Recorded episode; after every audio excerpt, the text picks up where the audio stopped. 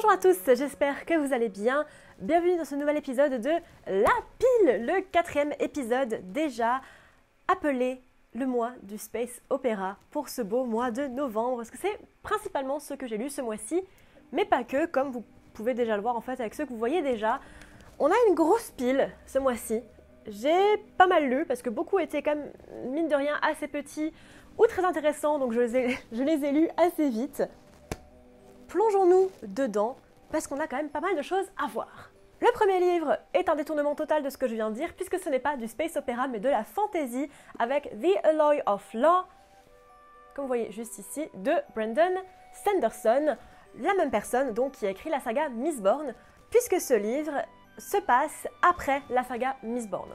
On ne sait pas exactement combien d'années après vraiment, il n'y a pas d'indicateur temporel pour dire que ça se passe 100, 200, 300, 1000 ans après la saga Mistborn, on sait juste que ça se passe après, puisque de nombreux personnages font référence à ce qui se passe pendant les événements de la saga Mistborn, ce qui fait que je ne vous le conseille pas si vous ne voulez pas savoir ce qui s'est passé.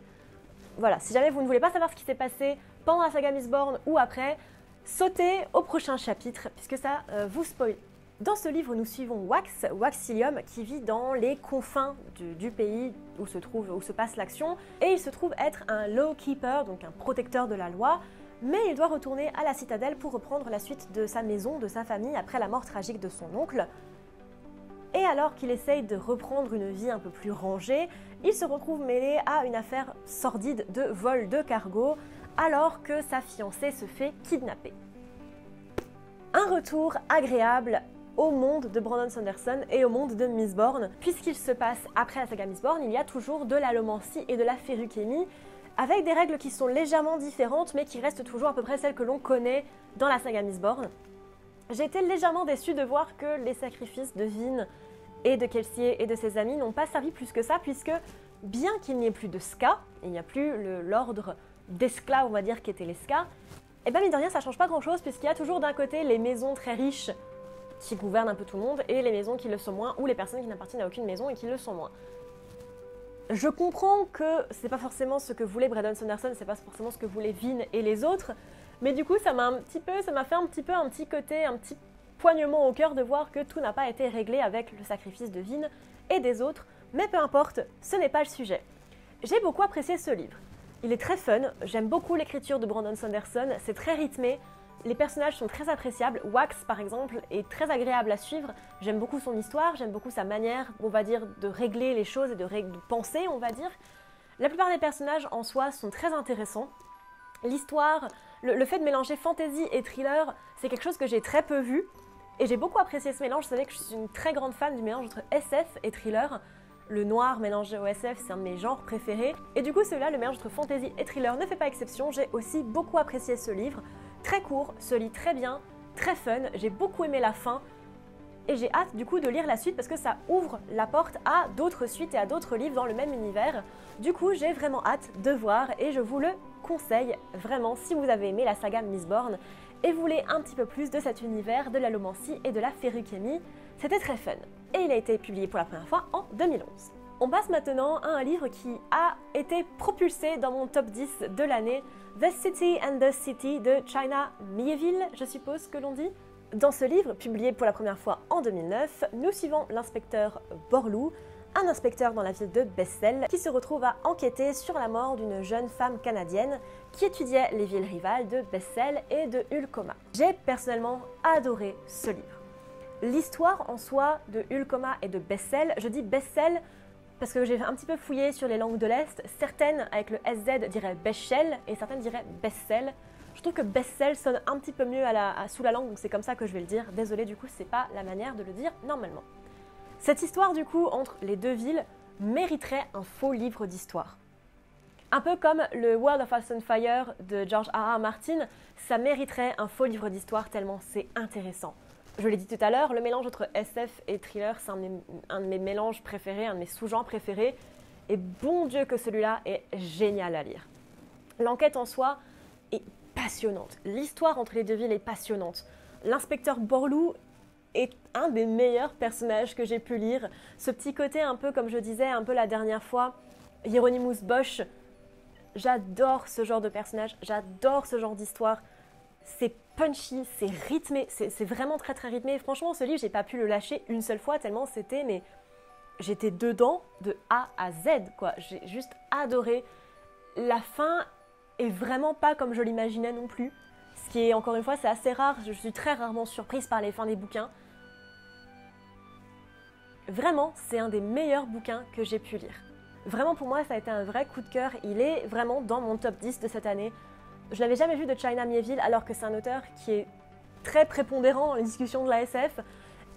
Voilà, je ne peux que vous le conseiller. Je l'ai même offert à, à, ma mère pour son anniversaire, tellement je l'ai adoré. Donc vraiment, foncez sur ce bouquin, c'est une pépite. Le troisième livre que j'ai pu lire cette année n'est malheureusement pas une des pépites que j'ai pu lire cette année et un des livres que j'ai le moins aimé lire cette année. The Stars, My Destination de Alfred Bester, publié pour la première fois en 1956.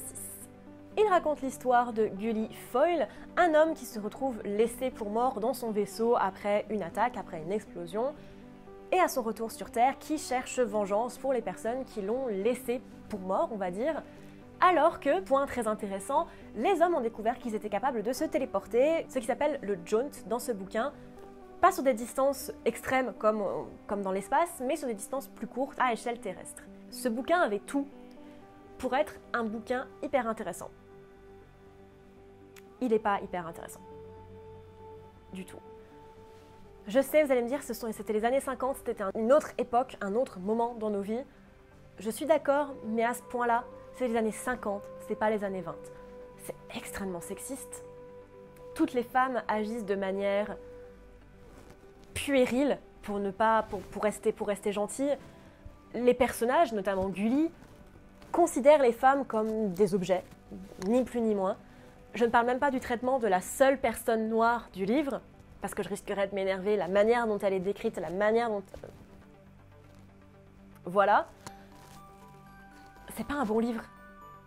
Je vais, je vais le dire ça de manière, euh, manière la plus polie possible, c'est pas un bon livre. Il y avait tout pour que ce soit un livre fantastique.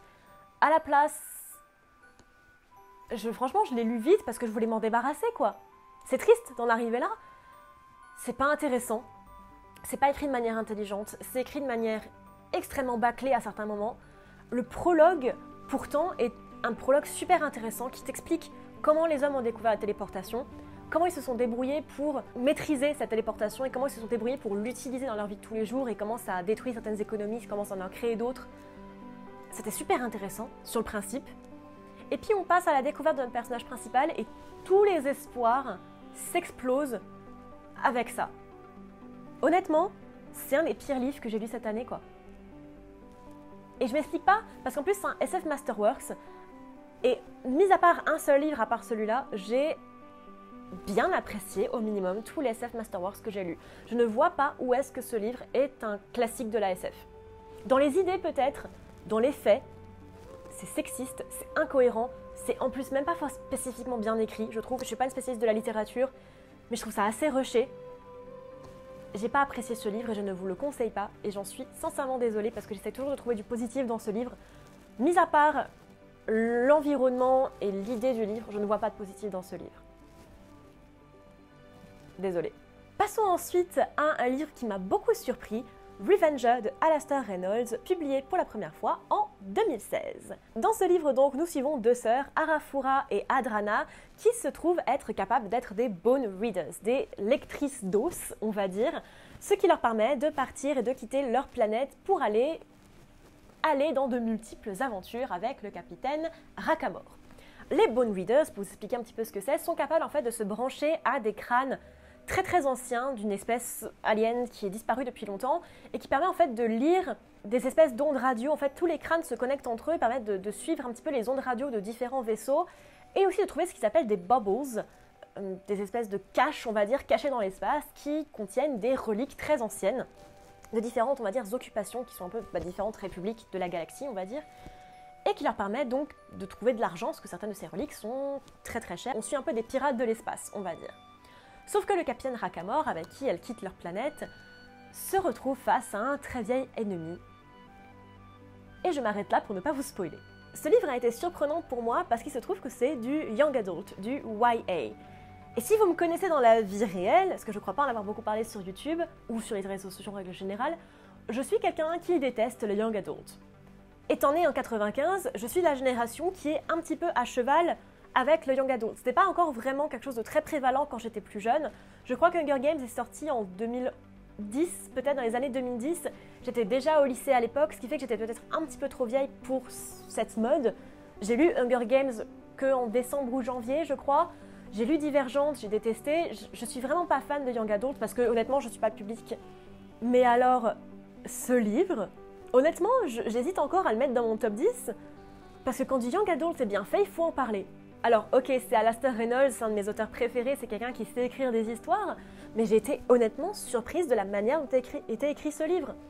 Surtout que, un des points qui m'a un peu fait douter de savoir si c'était young adult ou pas, il est considéré comme tel, mais ça me fait un peu douter, c'est un livre qui est parfois extrêmement violent. Pas forcément dans le gore, mais dans les idées. Il y a certains passages qui sont vraiment lourds psychologiquement. Je donnerais pas ça à un ado. Je donnerais pas ça. À... Il y a un moment, le young adult, c'est pour entre les 12 et les 16 ans, on va dire, je donnerais pas ça à un gamin de 12 ans. C'est hyper intéressant. C'est très bien écrit, j'adore l'univers, j'adore les idées, j'aime vraiment, voilà, j'ai vraiment hâte de lire la suite. Mais c'est très surprenant pour du young adult de me faire kiffer à ce point. Alors je dis pas, c'est pas le livre du siècle, c'est clairement pas le Alastair Reynolds du siècle, hein, clairement pas. Mais c'est hyper intéressant et franchement j'ai passé un très bon moment dessus. Passons maintenant à un livre qui m'a énormément surprise pour plusieurs raisons. Salvation de Peter F. Hamilton, sorti pour la première fois en 2018. Dans ce livre, dans un futur assez lointain, parce qu'on est en 2500 et des patates, l'humanité a réussi à maîtriser la superposition quantique et donc à créer des portails qui permettent de se téléporter quasiment instantanément d'un bout à l'autre de la galaxie. Sur une des planètes où une colonie scientifique a été établie pour savoir si elle était terraformable ou pas, et trouver un vaisseau alien avec à son bord des êtres humains alors qu'aucun être humain n'a jamais été à cet endroit-là. Alors que, petit point important, une espèce alien appelée les Zolix est rentrée en contact avec l'humanité depuis déjà quelques temps pour les emmener à l'autre bout de la galaxie pour trouver entre guillemets leur, leur dieu en fait à l'autre bout de la galaxie et accéder à la transcendance ultime. Ça, c'est le plot de l'histoire et bordel, quelle histoire Je l'ai absolument adoré ce bouquin. C'est un de mes favoris de l'année. Et c'est vraiment, ce mois-ci, c'est le mois des favoris. quoi. J'ai lu énormément de bouquins que j'ai juste adoré. Et celui-ci en fait partie. Et pourtant, si vous me suivez depuis, j'ai envie de dire depuis janvier peut-être, vous savez que Peter F. Hamilton, c'est pas du tout mon truc à la base. J'avais lu la dilogie du Commonwealth en décembre ou janvier à peu près, et j'avais juste détesté ces bouquins. Je les ai lus en VF, je pense que ça vient de ça parce que j'avais trouvé l'écriture lourde, j'avais trouvé l'histoire pas intéressante. Vraiment rien n'allait, je m'étais demandé, mais attends, c'est Peter F. Hamilton, tout le monde en parle, tout le monde dit que c'est un des plus grands auteurs de SF moderne, pourquoi je déteste ces bouquins? J'avais mis un petit peu de côté, et puis en faisant mes, mes sélections, je me suis dit quand même, ce mec, il n'est pas connu pour rien, il n'est pas adoré par beaucoup pour rien, je vais y retourner. Je suis retournée dedans avec ce livre, comme quoi on peut être surpris, il ne faut pas laisser de côté certains auteurs qu'on pense pas forcément être pour nous, parce que j'ai pris une claque avec ce bouquin.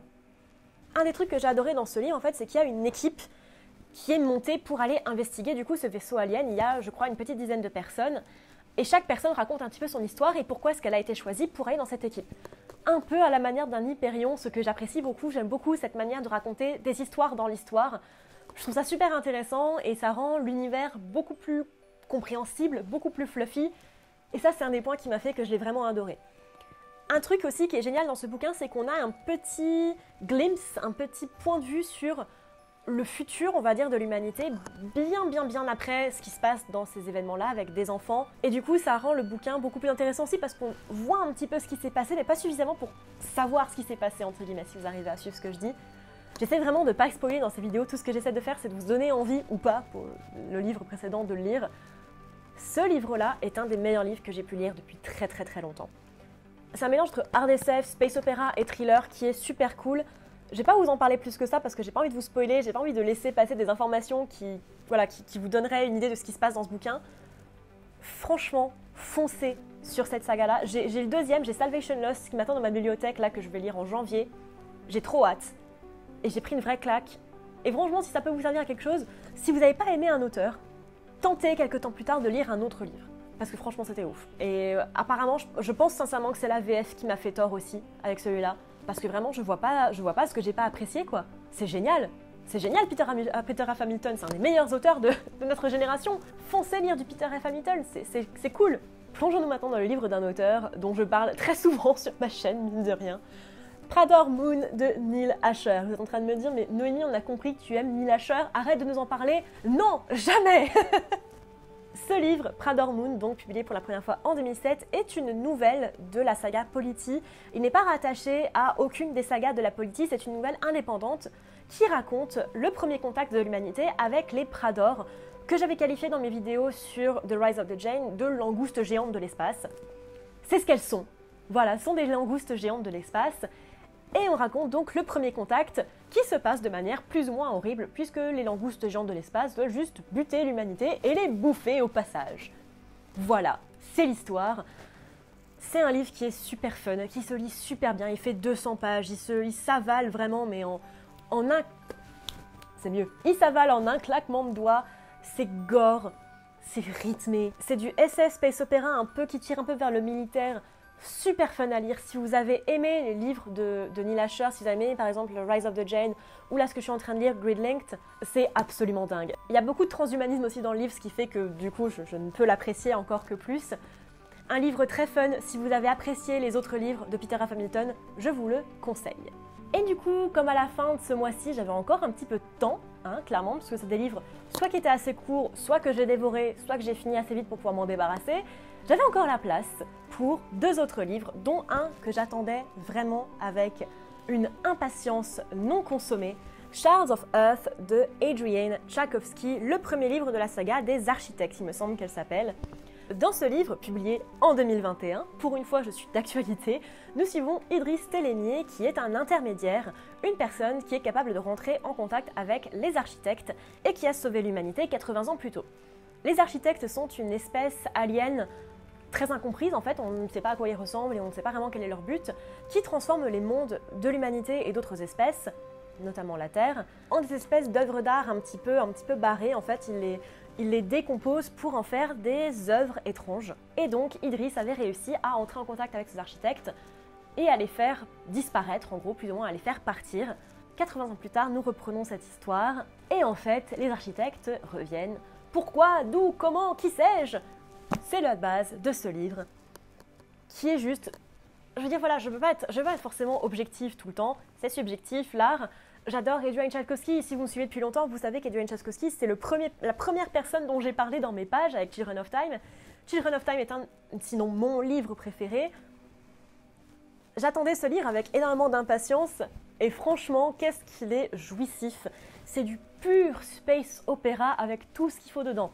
De la politique, des aliens, gentils et méchants d'ailleurs, tout, enfin vraiment tout, il y a tout pour que ce soit un livre fantastique. Pareil, je vais pas trop vous en parler parce que vraiment, c'est pour moi, c'est c'est pas meilleur que Turn of Time, ne faites pas dire ce que j'ai pas dit. Mais bordel, qu'est-ce que c'est bon quoi, c'est génial, c'est hyper bien écrit. Les personnages sont tous intéressants, développés, même les personnages secondaires un petit peu, ils sont tous développés, tous intéressants les aliens qui sont mélangés avec euh, l'hégémonie de l'homme sont hyper intéressants. Les différentes factions de l'homme, s'il y en a plusieurs, il y a du coup l'hégémonie.